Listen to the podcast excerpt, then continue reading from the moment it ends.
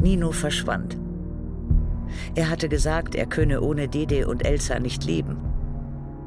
Hatte gesagt, er liebe immer mehr als seine anderen Kinder. Hatte gesagt, er würde sich auch dann um die drei Mädchen kümmern, wenn ich nie wieder zu ihm zurückkehren würde. Doch in Wahrheit vergaß er uns nicht nur von einem Tag auf den anderen, sondern hörte auch auf, die Miete in der Via Tasso und die Rechnungen für Strom, Gas und Telefon zu bezahlen. Ich suchte nach einer billigeren Wohnung in derselben Gegend, vergeblich. Dann erzählte mir Lila, genau über ihr sei eine Wohnung mit drei Zimmern und Küche frei geworden. Sie kostete fast nichts. Von den Fenstern aus könne man sowohl den Stradone als auch den Hof sehen. Meine Nerven lagen blank. Außerdem hatte ich in dem großen Chaos, in das ich gestürzt war, nicht einmal mehr das spärliche Berufsleben, das ich mir bis dahin gesichert hatte. Ich lehnte Einladungen, Aufträge, Reisen ab und traute mich nicht mehr ans Telefon zu gehen, aus Angst, der Verlag könnte nach meinem Buch fragen. Ich war in einen Strudel geraten, der mich immer weiter in die Tiefe zog und eine eventuelle Rückkehr in den Rione wäre der Beweis dafür gewesen, dass ich ganz unten angekommen war. Elena, ich habe so oft versucht, dich zu erreichen. Du warst wie verschwunden. Ich hatte viel um die Ohren. Wie weit bist du? Es ging blitzschnell. In meinem Kopf flammte ein Licht auf, sodass es taghell in ihm wurde. Gestern bin ich fertig geworden. Wirklich? Schick es noch heute los. Morgen früh gehe ich zur Post lese das Buch, sobald es da ist und gebe dir Bescheid. Ah, nur keine Eile. Ich holte einen Karton hervor, den ich im Schlafzimmerschrank aufbewahrte, und nahm das Manuskript heraus, das Jahre zuvor weder Adele noch Lila gefallen hatte, machte aber keine Anstalten, es erneut zu lesen.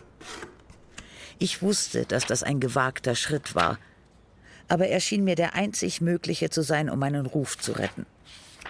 Ich hatte versprochen, ein Buch zu liefern, und hier war es. Und wenn es wirklich ein misslungener Roman ist? Na und, dann wird man ihn nicht veröffentlichen. Aber ich kann Ihnen zeigen, dass ich hart gearbeitet habe.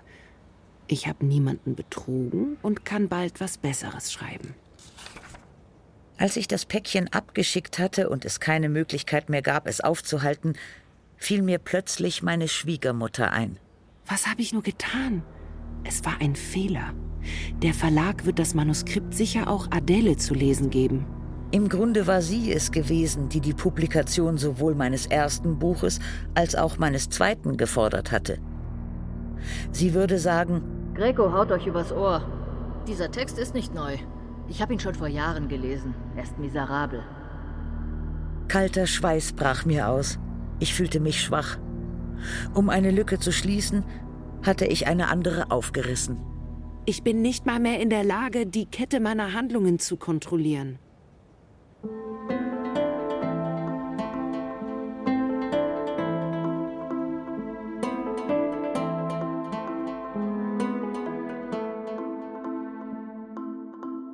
Neapolitanische Saga von Elena Ferrante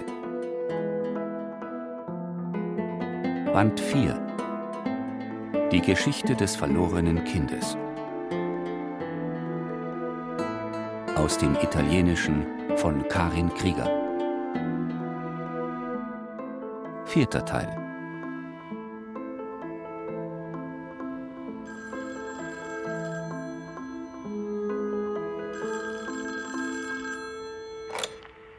Bitte? Ich hab's gelesen. Schon? Ja. Und es ist ein Buch, wie ich es von dir nie erwartet hätte. Aber erstaunlicherweise hast du es geschrieben. Willst du. Willst du damit sagen, dass es schlecht ist? Es ist von der ersten bis zur letzten Seite das reinste Erzählvergnügen. Ist es gut oder nicht? Es ist einzigartig. Ah. ich war stolz. Innerhalb weniger Sekunden gewann ich nicht nur mein Selbstvertrauen wieder, sondern auch meine Unbekümmertheit. Oh, ja, danke. Ich begann mit kindlicher Begeisterung über mein Werk zu sprechen, lachte zu oft, fragte meinen Gesprächspartner gründlich aus, um eine differenziertere Zustimmung zu erhalten. Ja, ich, ich habe mich einfach mal befreit. Schnell bemerkte ich, dass mein Verleger den Text als eine Art Autobiografie gelesen hatte, als meine in Romanform verarbeiteten Erfahrungen mit dem ärmsten und brutalsten Neapel. Ich habe befürchtet, die Rückkehr in deine Heimatstadt würde sich negativ auf dich auswirken. Aber jetzt muss ich zugeben, dass dir diese Rückkehr gut getan hat. Es ist ein harter Roman, aber andererseits auch wieder zart. Kurz gesagt, ein großer Schritt nach vorn. Ich sagte ihm nicht, dass dieses Buch Jahre zuvor in Florenz geschrieben worden war. Ich habe mit deiner Ex-Schwiegermutter darüber gesprochen. Sie hat mir erzählt, dass sie eine frühere Version gelesen hat und sie nicht mochte. Aber entweder ist ihr Geschmack eingerostet oder eure persönlichen Probleme haben ihre Einschätzung verdorben. Ja, das stimmt. Ähm, ich hatte Adele vor einiger Zeit eine erste Fassung zu lesen gegeben. Hm. Wie man sieht, hat Neapels Luft ein Talent endgültig freigesetzt. ja. Als er aufgelegt hatte, war ich sehr erleichtert. Ich veränderte mich, war besonders liebevoll zu meinen Töchtern. Der Verlag zahlte mir den restlichen Vorschuss, meine finanzielle Lage verbesserte sich. Plötzlich betrachtete ich die Stadt und vor allem den Rione als einen wichtigen Teil meines Lebens, den ich nicht außer Acht lassen durfte und der darüber hinaus wesentlich für das Gelingen meiner Arbeit war. Und was noch bedeutsamer war, Lila hatte verloren. Ihr hatte mein Buch nicht gefallen, sie war sehr hart gewesen. Endlich war klar, dass das, was ich war, sie nicht war und umgekehrt. Ich brauchte ihre Autorität nicht mehr, ich hatte meine eigene. Lila, ich bin einverstanden. Ich nehme die Wohnung über deine. Ich komme in den Rione zurück.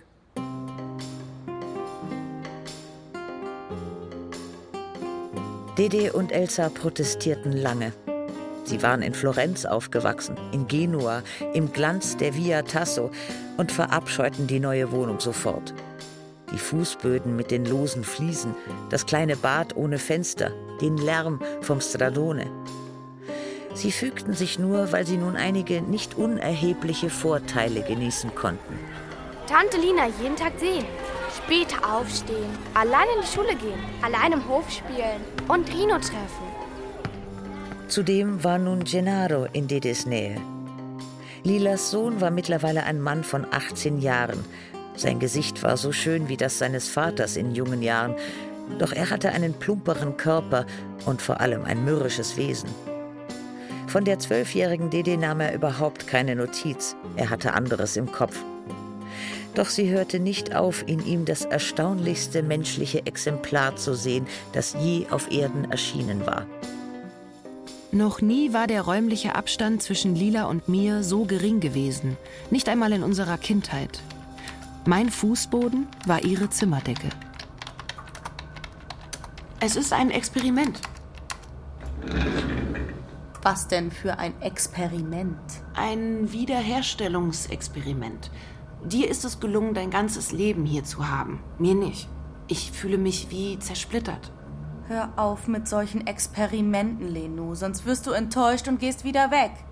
Ich bin auch zersplittert. Zwischen der Schusterwerkstatt meines Vaters und diesem Büro liegen nur ein paar Meter.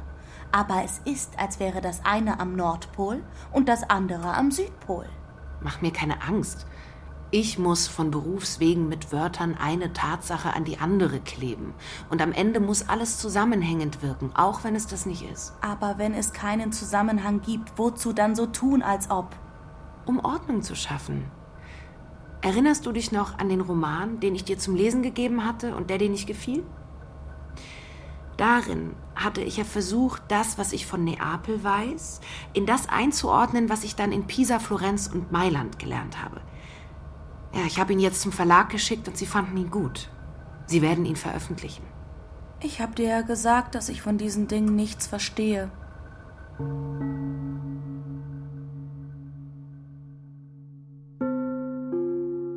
Die Dinge wendeten sich schnell zum Besseren. Dede und Elsa kümmerten sich viel um immer, nahmen sie mit auf den Hof oder zu Lila. Wenn ich weg musste, passte Lila auf alle drei auf. Es war Jahre her, dass ich so viel Zeit zu meiner Verfügung gehabt hatte. Ich las, überarbeitete mein Buch, fühlte mich wohl ohne Nino und ohne die Angst, ihn zu verlieren. Auch meine Beziehung zu Pietro verbesserte sich. Ich glaube, es gab viele, die sich fragten, warum ich, die in den Zeitungen reich und berühmt wirkte, zurückgekehrt war und in einer elenden Wohnung in einer zunehmend verwahrlosten Gegend lebte. Die ersten, die das nicht verstanden, waren wohl meine Töchter. Ein alter Mann hat in unseren Eingang gepinkelt. Ah, heute wurde im kleinen Park einer erstochen. In solchen Momenten bekam ich es mit der Angst zu tun, der Teil von mir, der sich längst aus dem Rione herausgearbeitet hatte, empörte sich, machte sich Sorgen um die Mädchen. Nach der Veröffentlichung des Romans werden wir Neapel endgültig verlassen. Ich muss nur noch eine Endfassung zustande bringen und dann ziehen wir für immer weg. Yay! Nach Mailand. Ja, das ist super toll. Etwas im Gefüge des Rione hatte sich verändert. Das wurde mir auf der pompösen Hochzeitsfeier von Marcello und meiner Schwester Elisa klar. Während des ganzen Festes wich Marcello seinem Bruder Michele nicht von der Seite. Sie lachten gemeinsam und er legte ihm den Arm um die Schulter. Michele schien sich erholt zu haben. Elisa veränderte sich nach der Hochzeit sehr, als hätte das Fehlen der ehelichen Bindung ihr bis dahin geschadet. Die Hochzeit hatte eine vollkommen künstliche Signora Solara ins Leben gerufen. Da war nicht ein vertrauensvolles Wort, nur ein komplett vom Ehemann kopierter, gutmütiger Ton mit einem Lächeln auf den Lippen. Micheles Rückkehr zur Vernunft zeigte sich auch in der Abwesenheit eines Menschen unter den Hochzeitsgästen, der ihm in der Zeit seiner Krise sicherlich sehr nahe gestanden hatte. Alfonso. Die nicht erfolgte Einladung war für meinen früheren Banknachbarn ein bitterer Schmerz. Lenou, sag mir ehrlich, werde ich dick? Werde ich hässlich? Bin ich nicht mehr schön? Mit rot geweinten Augen ging er einen Kaffee trinken in der Solara Bar. Am Eingang traf er auf Michele. Was sie sprachen, erfuhr man nicht. Nach wenigen Minuten begann Michele ihn mit Fausthieben und Fußtritten zu bearbeiten. Griff dann zu der Stange, mit der die Rollläden heruntergezogen wurden, und schlug wohlgezielt und lange auf Alfonso ein.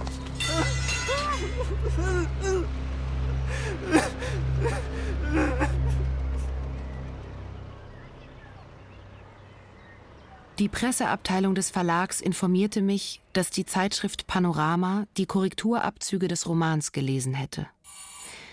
Sie wollten eine Fotoreportage über mich machen. Hallo Elena, entschuldige, dass ich hier so reinplatze. Ich soll dich fotografieren. Mir hat niemand gesagt, dass du heute kommst. Ich habe deine Nummer verloren, aber das macht nichts. Je weniger du darauf gefasst bist, desto besser werden die Bilder. Was für eine Strapaze hierher zu kommen und was für eine Bruchbude. Äh. Aber das passt perfekt. Sind diese Püppchen deine Töchter? Ima ist meine Tochter und Tina ist die Tochter meiner Freundin. Äh, Warte, Moment, ich muss mich ein bisschen zurechtmachen. Bloß nicht, du siehst gut aus, so wunderbar. Jetzt machen wir eins nur mit deiner Tochter. Ima, komm her. Nein, die andere. Die hat so ein tolles Gesichtchen. Ich weiß noch, dass ich gerade nach Hause ging, als auf dem Stradone ein Auto neben mir bremste. Lenou! Am Steuer saß Michele, daneben Marcello. Was für eine Scheiße hast du in diesem Buch geschrieben? Abscheuliches über den Ort, an dem du geboren bist. Abscheuliches über meine Familie. Abscheuliches über die, die dich bewundern und lieben. Abscheuliches über unsere wunderschöne Stadt. Er wandte sich um, nahm eine druckfrische Ausgabe von Panorama vom Rücksitz und reichte sie mir durchs Fenster. Macht es dir Spaß, solchen Blödsinn zu erzählen? Ich warf einen Blick auf das Wochenblatt. Ein großes Farbfoto zeigte Tina und mich auf dem Fußboden in meiner Wohnung sitzend. Mir stach sofort die Bildunterschrift ins Auge. Elena Greco mit Tochter Tina. Sie haben einen Fehler gemacht. Nicht Sie haben einen Fehler gemacht, sondern ihr zwei. Welche zwei denn? Ich verstehe nicht, wovon du redest. Vergiss sie, Miki. Lina manipuliert sie. Sie merkt es nicht mal.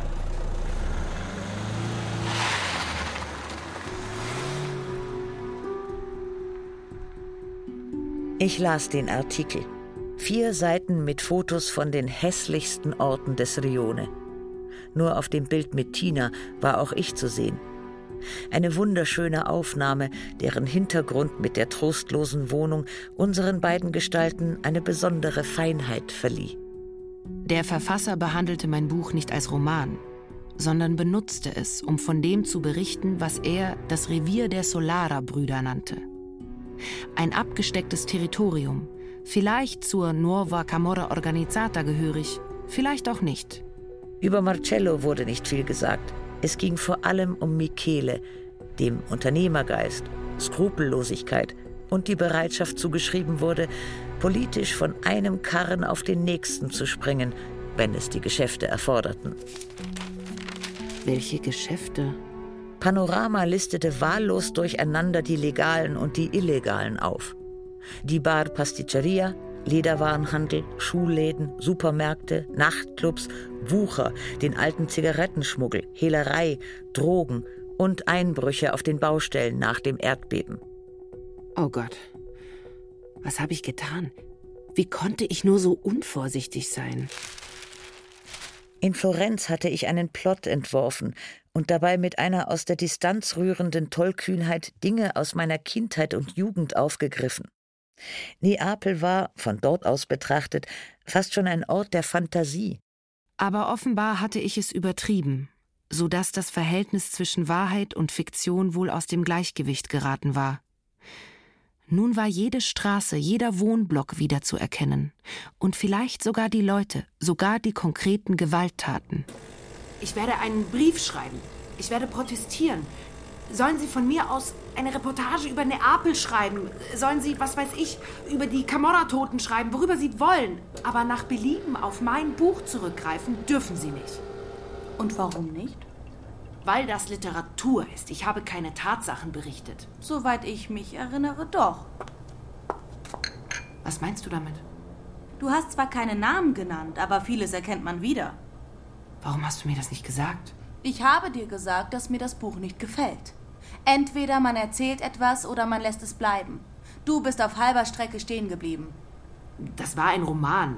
Die Solaras werden immer gefährliche Bestien sein, Lenu. Da ist nichts zu machen. Einen hatte ich gezähmt, aber sein Bruder hat ihn wieder wild gemacht.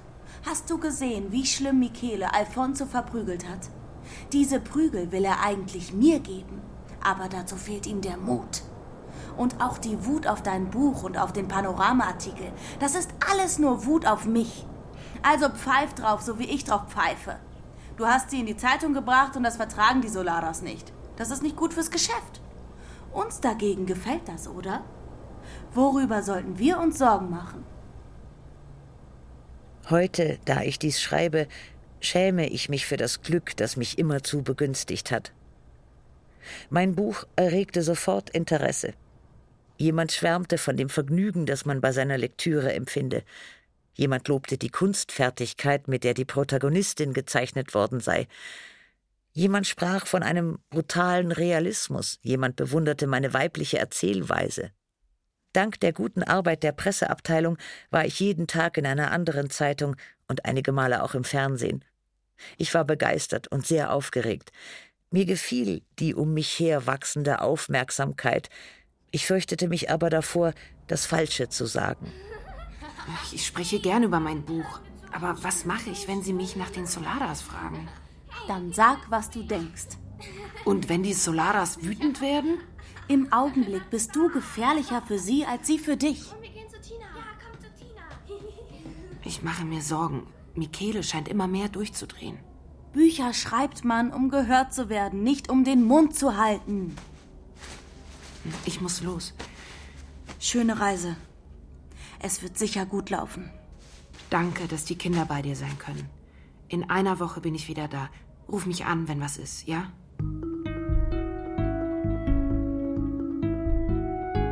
Im Grunde versuchte ich immer vorsichtig zu sein. Wir waren mitten in einem hitzigen Wahlkampf und ich achtete in den Interviews darauf, mich nie in die Politik einzumischen und die Solaras nicht zu erwähnen, die darauf hinarbeiteten, den fünf Regierungsparteien Stimmen abzuziehen. Ich redete stattdessen bei meinen Buchvorstellungen viel über die Lebensbedingungen im Rione. Die Verhältnisse in Neapel verschlechtern sich nach dem Erdbeben von Tag zu Tag. Damit meine ich die Armut, die scheinlegalen Geschäfte überall, die Kungeleien der Behörden. Ich sprach über mich, über meine Ausbildung, über die Mühe, die ich auf mich genommen hatte, um zu studieren, über die Frauenfeindlichkeit an der Scuola Normale, über meine Mutter, meine Töchter, über weibliches Denken. Schon bald begann ich für den Mattino über die verschiedensten Themen zu schreiben. Ich übernahm eine Rubrik in Neudonne und stellte mein Buch überall dort vor, wohin ich eingeladen wurde. Ich konnte nicht glauben, was mir da gerade geschah. Meine früheren Bücher hatten sich gut verkauft, aber doch nicht so reißend. Ein sehr bekannter Regisseur wollte sich mit mir treffen. Er plante eine Verfilmung meines Romans. Was kann ich mir noch mehr wünschen? Aus meinem Namen, meinem unbedeutenden Namen, ist nun endgültig ein bedeutender geworden. Gewiss, es war schwer, mich von den Mädchen loszureißen und selbst nur für wenige Tage aufzuhören, ihre Mutter zu sein. Aber auch dieses Losreißen wurde zu einer Routine.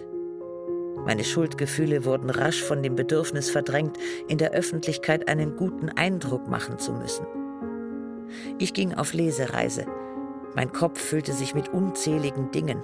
Neapel und der Rione verloren an Dringlichkeit.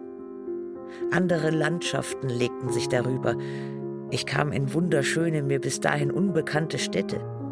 Ich begegnete Männern, die ich attraktiv fand, die mir das Gefühl gaben, wichtig zu sein, die mich heiter stimmten. Meine mütterliche Bindung ließ nach. Manchmal vergaß ich Lila anzurufen, die sich in diesen Zeiten um die Mädchen kümmerte. Erst als ich merkte, dass ich fähig wäre, ohne sie zu leben, ging ich in mich, besann ich mich eines Besseren. Mama ist wieder da. Mama. Hallo, meine Süßen. Wie schön, dass ich euch wieder habe. Mama, Immer war krank. Wirklich? Was hatte sie denn? Lass gut sein, Lenu. Es ist vorbei. Deiner Tochter geht es bestens. Los, sie könnt wieder spielen gehen. Komm, lass uns gehen. Ja. Es gibt viel größere Probleme. Carmen hat dich angezeigt. Was? Ja.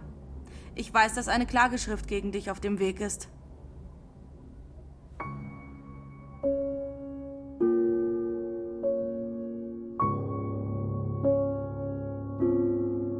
Von diesem Moment an war die berauschende Phase des Erfolgs vorbei. In wenigen Sekunden verband sich die Schuld, meine Kinder vernachlässigt zu haben, mit der Befürchtung, dass mir auf legalem Weg alles genommen werden konnte. Freude, Ansehen, Geld. Ich schämte mich für mich, für meinen Ehrgeiz.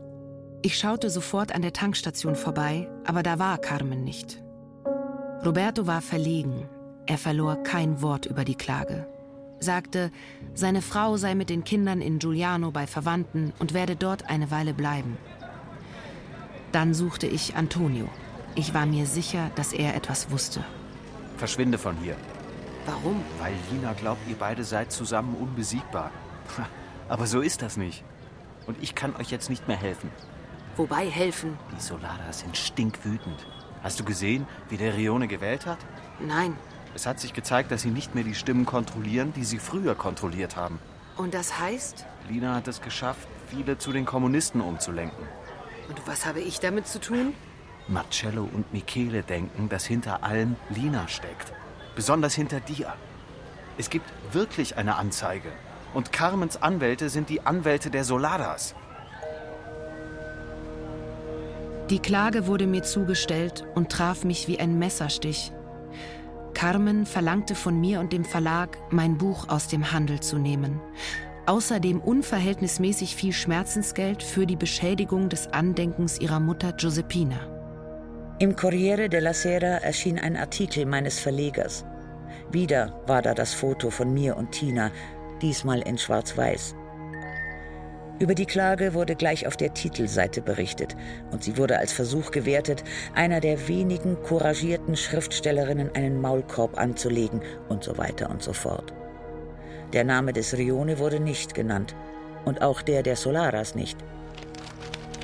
Es ist ein Konflikt zwischen den mittelalterlichen Relikten, die eine Modernisierung des Landes verhindern, und dem unaufhaltsamen Vormarsch der politischen und kulturellen Erneuerung, auch im Süden.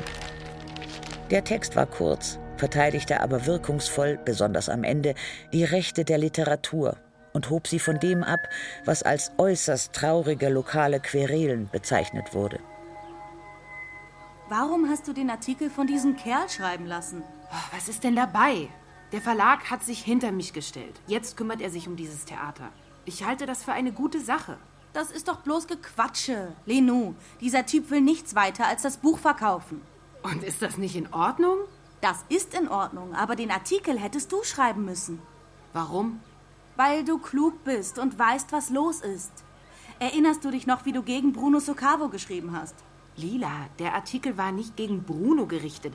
Es ging um die Arbeit in der Fabrik. Ich weiß. Na und? Du hast ihn büßen lassen. Und jetzt, wo du noch bedeutender bist, kannst du das noch besser. Die Solaras dürfen sich nicht hinter Carmen verstecken. Du musst sie aus der Deckung holen. Sie dürfen nicht länger das Sagen haben. Lila, dem Corriere sind Carmen, die sich verkauft hat, und die Solaras, die sie gekauft haben, scheißegal.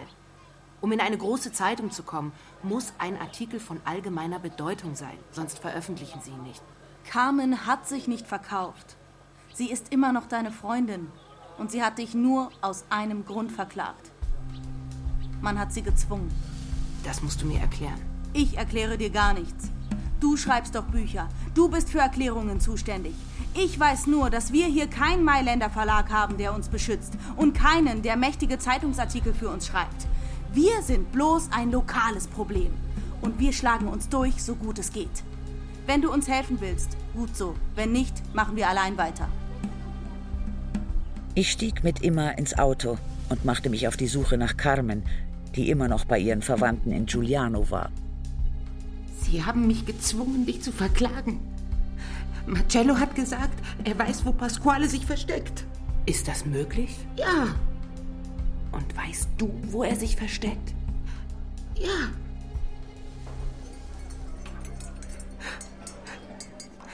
Sie haben gesagt, wenn Ihnen danach ist, dann bringen Sie ihn um. Also, wenn die Solaras wirklich erfahren haben, wo derjenige ist, den Sie für den Mord an Ihrer Mutter verantwortlich machen, dann hätten Sie ihn sich schon längst geschnappt. Du meinst also, Sie wissen es nicht? Nein, Sie wissen es nicht.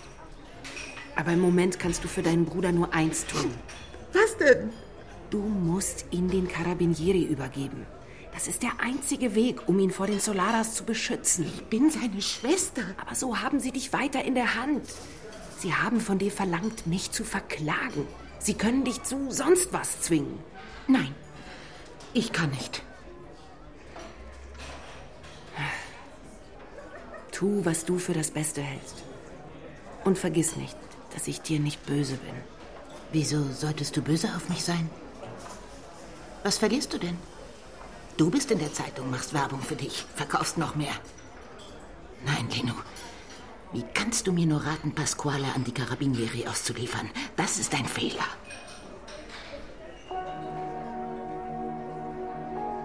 Die Dinge rings um Lila verschlechterten sich, aber sie schloss mich aus. Und ich zog es auch vor, Abstand zu halten. Durch Zufall entdeckte sie, dass Gennaros Arme voller Einstiche waren. Ich hörte sie schreien wie noch nie. Sie hetzte Enzo auf, drängte ihn, ihren Sohn zusammenzuschlagen. Beide waren stämmige Männer. Sie prügelten sich nach Strich und Faden. Tags darauf warf sie ihren Bruder Rino aus der Basic Site. Mama, Rino hat damit nichts zu tun. Du darfst ihn nicht entlassen! Dieser Dreckskerl, ich weiß genau, was da gelaufen ist. Mama, bitte. Ich schwöre dir, das mit dem Heroin, das ist nicht seine Schuld. Diese Tragödie erschreckte meine Mädchen sehr. Vor allem Dede. Warum behandelt Tante Lina ihren Sohn denn so? Weil er was getan hat, was man nicht macht. Er ist doch schon groß. Er kann machen, was er will. Aber nicht Sachen, die ihn umbringen können. Warum denn nicht? Es ist sein Leben. Er darf damit machen, was er will.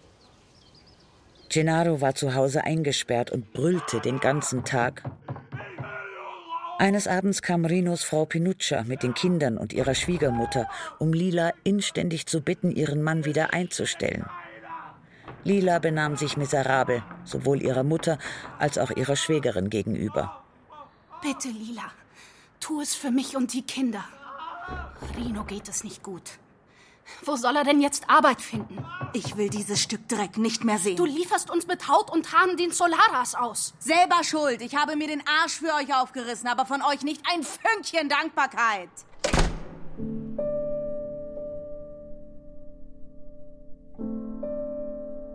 Die Wogen hatten sich eben erst geglättet, als Lila mit Alfonso zu streiten begann, der für die Abläufe in der Basic Site unentbehrlich geworden war, aber immer unzuverlässiger wurde. Er versäumte wichtige Geschäftstermine.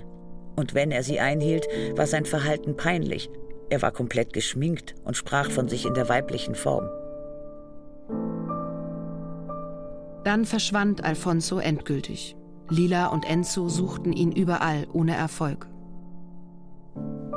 Tage später fand man seinen Leichnam am Strand von Coroglio.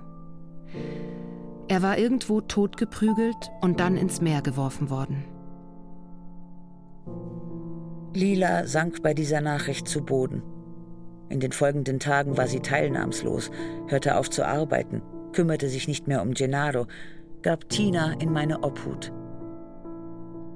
Sie hat ihn mehr geliebt als ich, auch mehr als Marisa. Und sie hat ihm geholfen wie niemand sonst. Sie hat sich ihm gezeigt wie ein Spiegel und sie hat sich in ihm gesehen und versucht, aus seinem Körper einen Teil von sich hervorzuholen.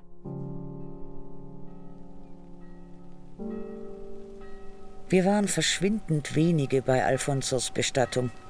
Keiner seiner Freunde von der Piazza dei Martiri kam. Mich verstörte besonders, dass Maria, seine Mutter, nicht da war auch seine Geschwister Pinuccia und Stefano fehlten, ebenso wie Marisa und die Kinder. Stattdessen erschienen überraschenderweise die Solaras. Wieso bist du hier? Hast du ein schlechtes Gewissen? Geh mir nicht auf die Nerven, Lina. Ihr zwei seid erledigt. Ihr solltet lieber aus dem Reone verschwinden. Besser du verschwindest, solange du noch Zeit dazu hast. Soll das eine Drohung sein? Allerdings. Wagt es ja nicht, Gennaro anzurühren und ebenso wenig Enzo. Hast du verstanden, Mike? Vergiss nicht, dass ich genug weiß, um dich zu ruinieren. Dich und dieses andere Scheusal da. Du hast nichts in der Hand. Und hast vor allem nichts kapiert. Kann es sein, dass du so klug bist und trotzdem noch nicht gemerkt hast, dass du mich inzwischen einen feuchten Dreck interessierst? Komm, wir gehen, Mike. Wir verplempern hier nur unsere Zeit. Du glaubst, du jagst mir Angst ein, weil Lenucha ständig in der Zeitung ist. Denkst du das wirklich?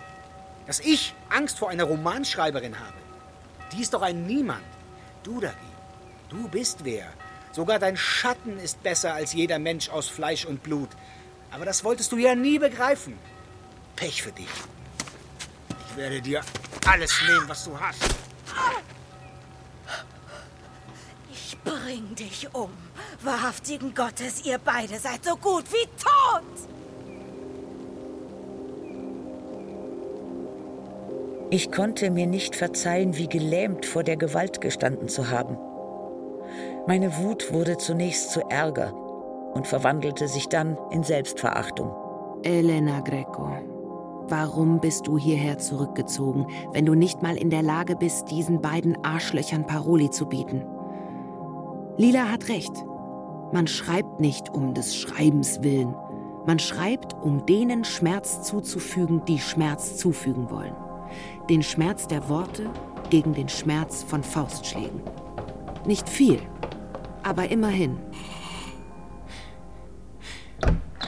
Was weißt du, was den Solaras Angst macht? Als ich für Michele gearbeitet habe, sind mir viele Unterlagen unter die Augen gekommen. Und ich habe sie mir genau angesehen. Wenn ich dir was zum Schreiben gebe, schreibst du es dann? Ja. Und lässt du das, was du schreibst, dann auch drucken? Vielleicht, ich weiß nicht. Wovon hängt das ab? Ich muss sicher sein, dass es den Solaras schadet und nicht mir und meinen Kindern. Nimm Tina für zehn Minuten. Lila verließ das Haus. Nach einer halben Stunde kam sie mit einer geblümten Stofftasche voller Dokumente wieder. Wir setzten uns an den Küchentisch, während Tina und Immer leise plapperten und Puppen, Kutschen und Pferde auf dem Fußboden hin und her schoben. Lila packte viele Papiere, eigene Notizen und auch zwei rote Hefte mit einem fleckigen roten Umschlag aus. Hier ist es. Das rote Buch von Manuela Solara. Wie faszinierend, wenn auch gefährlich, hatte in unserer Kindheit und Jugend der Ausdruck rotes Buch geklungen. Manuela Solaras Buch hatte uns erregt wie ein Geheimdokument inmitten blutiger Abenteuer. Und da war es nun. Nichts weiter als Schulhefte wie diese, stinknormale, schmutzige Hefte. Da erkannte ich blitzartig, dass Erinnerung bereits Literatur ist. Und dass Lila vielleicht recht hatte. Mein Buch, das doch gerade so erfolgreich wurde, war wirklich schlecht. Und zwar, weil es wohl sortiert war, weil es mit obsessiver Sorgfalt geschrieben war, weil ich es nicht geschafft hatte, die unkoordinierte, geschmacklose, unlogische, deformierte Banalität der Dinge darzustellen. Wir müssen sie fertig machen. Wir müssen sie hinter Gitter bringen. Lenou. Und wenn das nicht reicht, bringe ich sie um. Wir sortierten, fassten zusammen. Wie lange schon hatten wir uns nicht mehr gemeinsam für etwas engagiert. Sie schien zufrieden zu sein. Ich verstand, dass es das war, was sie von mir wollte und erwartete. Ich hatte sie seit langem nicht so stolz auf mich und auf unsere Freundschaft erlebt. Unsere Köpfe stießen aneinander und verschmolzen schließlich zu einem einzigen, zum letzten Mal, wenn ich es recht bedenke.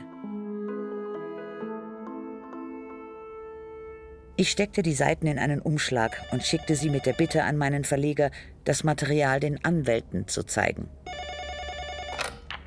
Du bist glänzend in Form. Ich habe mit einer Freundin zusammengearbeitet. Gib diese Seiten Professor Saratore. Dann sieht er mal, wie sich ein beliebiges Thema in eine fesselnde Lektüre verwandeln lässt. Ich habe keinen Kontakt mehr zu Nino. Ah, vielleicht bist du deshalb in Höchstform. Aber meine Liebe, ich muss dir leider sagen, das Material reicht nicht mal für einen Tag Gefängnis. Du kannst dir ein bisschen Genugtuung verschaffen, ja, das schon. Aber hinter Gitter wandern deine Solaras nicht. Vor allem dann nicht, wenn sie, wie du erzählt hast, in der Lokalpolitik verwurzelt sind und genug Geld haben, um sich jeden zu kaufen, den sie wollen. Ach, die sind noch viel schlimmer, als ich es beschrieben habe. Mein Verleger bemerkte meine Enttäuschung, versuchte mich aufzumuntern und lobte die Leidenschaft, mit der ich diese Seiten verfasst hatte. Ich rufe den Espresso an. Zu meiner Überraschung bestand er darauf, dass ich den Text nicht verwarf, sondern veröffentlichte. Wenn du heute mit so einem Artikel an die Öffentlichkeit gehst, tust du etwas Wichtiges für dich, für deine Leser, für alle. Du zeigst, dass das Italien, in dem wir leben, viel schlimmer ist, als es scheint. Nein, danke, ich verzichte. Am Ende werde ich wieder verklagt und habe einen Haufen Scherereien und wäre zu der Einsicht gezwungen, dass die Gesetze auf die Wirkung zeigen, die sie fürchten, nicht aber auf die, die sie übertreten. Ich wartete eine Weile. Dann gab ich mir einen Ruck und erzählte alles Lila. Sie blieb ruhig, schaltete den Computer ein, ging den Text durch, las ihn meines Erachtens aber nicht. Sie starrte auf den Bildschirm und dachte nach. Vertraust du diesem Verleger? Ja, er ist ein anständiger Mann. Und warum willst du den Artikel dann nicht veröffentlichen? Wozu denn? Um Klarheit zu schaffen. Es ist doch schon alles klar. Und wem? Dir? Mir? Dem Verleger? Geh bitte, ich hab zu tun. Warte. Ich hab's eilig. Ohne Alfonso ist die Arbeit schwieriger geworden. Warum bist du sauer auf mich? Geh schon.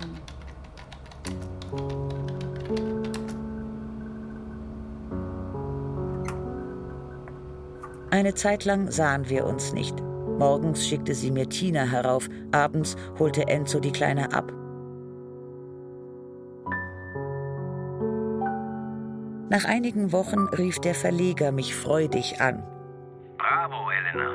Ich bin so froh, dass du dich doch noch entschieden hast.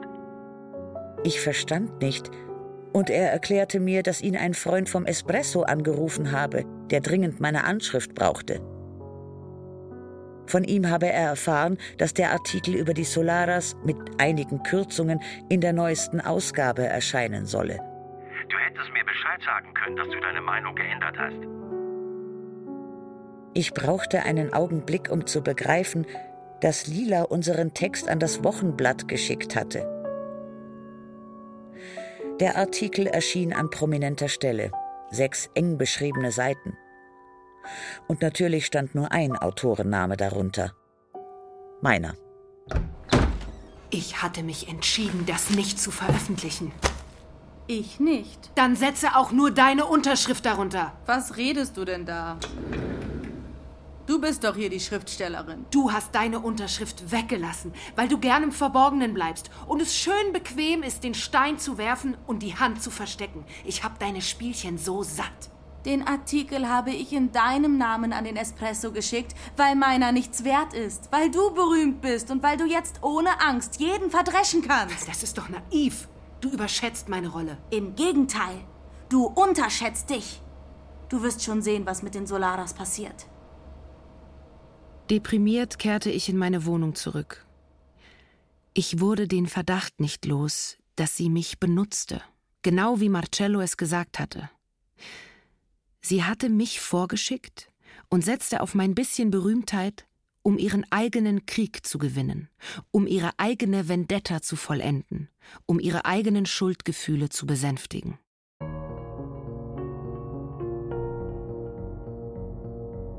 Natürlich brachte mir dieser Text jede Menge Ärger ein. Ich wurde zu den Carabinieri bestellt, wurde von der Finanzpolizei befragt, wurde von der rechten Lokalpresse als Geschiedene, Feministin, Kommunistin, Terroristenfreundin beschimpft. Ich erhielt anonyme Anrufe, die mich und meine Töchter im unflätigsten Dialekt bedrohten. Aber obwohl ich in Angst lebte, war ich letztlich viel ruhiger als zu der Zeit des Panorama-Artikels und der Anzeige durch Carmen. Das war meine Arbeit und ich lernte gerade, sie immer besser zu tun. Außerdem fühlte ich mich durch den rechtlichen Beistand des Verlags geschützt, durch meine stets sehr gut besuchten Veranstaltungen und durch den Gedanken, dass ich im Recht war. Doch es war nicht nur das. Ich beruhigte mich vor allen Dingen, als klar wurde, dass die Solaras absolut nichts gegen mich unternehmen würden. Meine Sichtbarkeit trieb sie dazu, so unsichtbar wie irgend möglich zu werden. Marcello und Michele verzichteten nicht nur auf eine zweite Klage, sondern verstummten völlig. Der einzige Schaden, den der Artikel angerichtet hatte, war emotionaler Art. Meine Schwester, mein kleiner Neffe Silvio und selbst mein Vater verbannten mich aus ihrem Leben. Dieser alles in allem glimpfliche Ausgang deprimierte Lila. Mir gegenüber hatte sie ohne Anlass ständig einen ärgerlichen Ton. Ist dir was aufgefallen bei Immer? Mich verstimmte vor allem, was denn? dass sie mich behandelte, als entginge mir alles, was mit meinen Töchtern geschah. Neuerdings hat sie so ein Zucken am Auge. Das hat sie nur selten. Ich habe es aber oft gesehen. Und was bedeutet das deiner Meinung nach? Keine Ahnung. Ich weiß nur, dass sie einen Vater vermisst und sich nicht mal sicher ist, ob sie eine Mutter hat. Hm.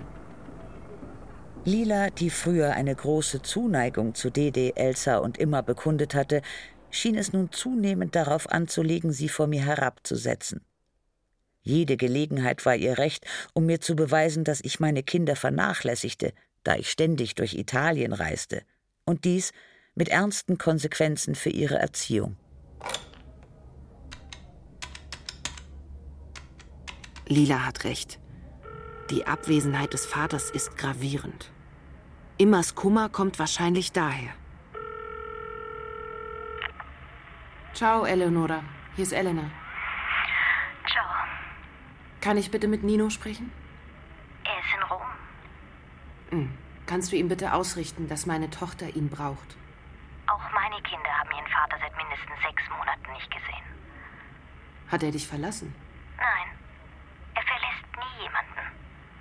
Entweder du hast die Kraft, ihn zu verlassen, und darin warst du wirklich gut. Ich bewundere dich.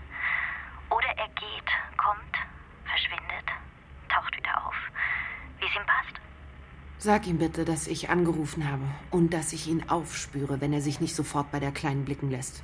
Ich werde sie ihm bringen, egal wo er sich aufhält.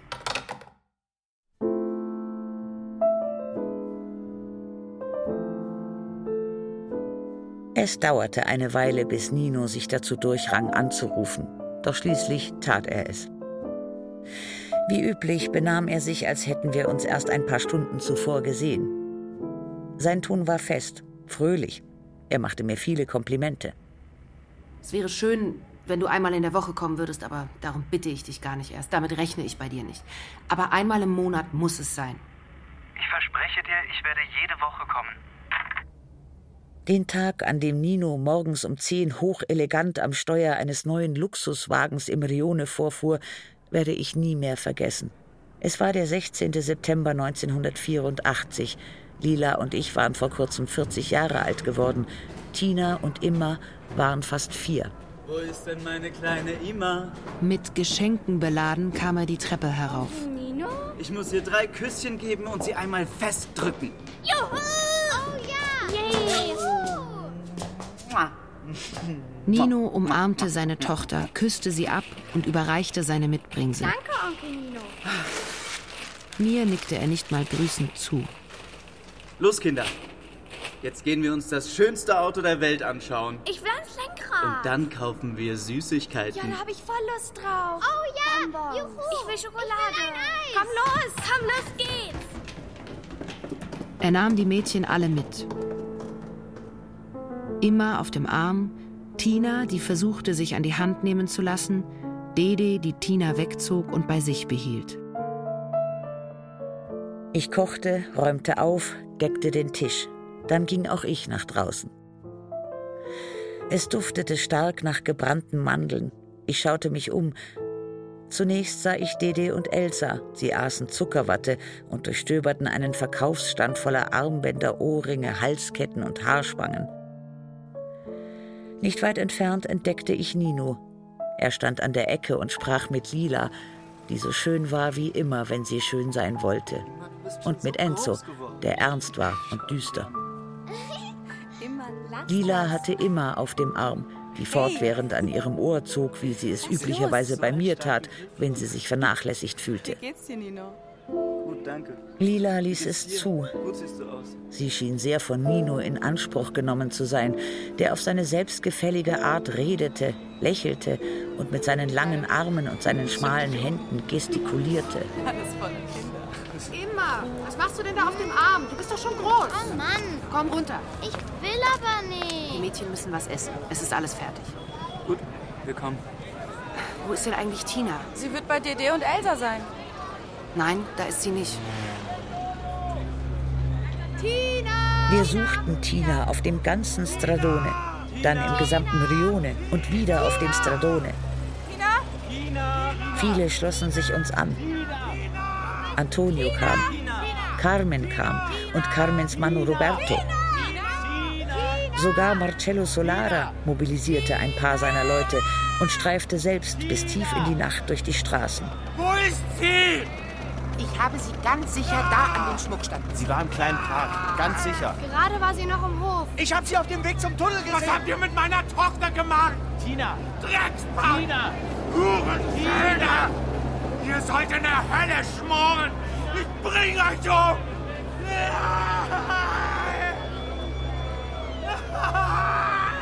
Lila sah jetzt aus wie die verrückte Melina, lief planlos auf und ab.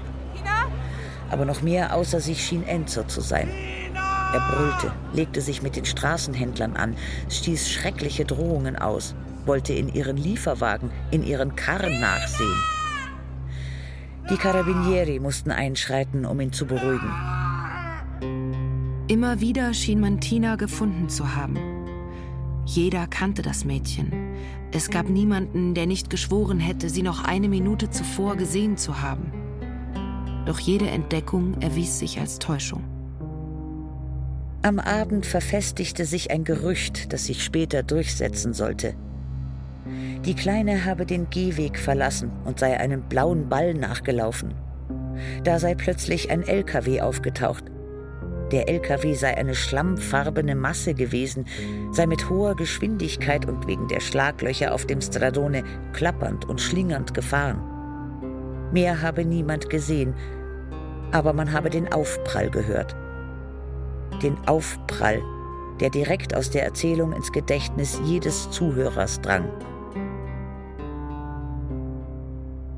Der LKW habe nicht gebremst, nicht mal andeutungsweise, und sei am Ende des Stradone verschwunden, zusammen mit Tinas Körper, mit ihren Zöpfchen.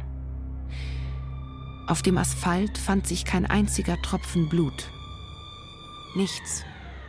Nichts. Nichts.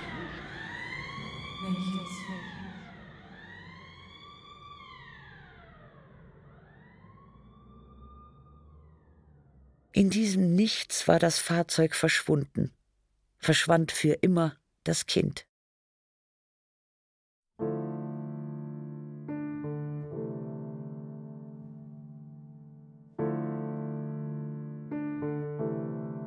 Die Neapolitanische Saga von Elena Ferrante. Band 4 Die Geschichte des verlorenen Kindes Aus dem Italienischen von Karin Krieger Vierter Teil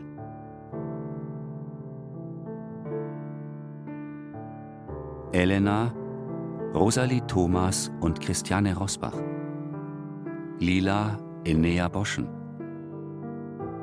Verleger Michael Goldberg. Carmen Xenia Thieling. Nino Anselm Müllerschön.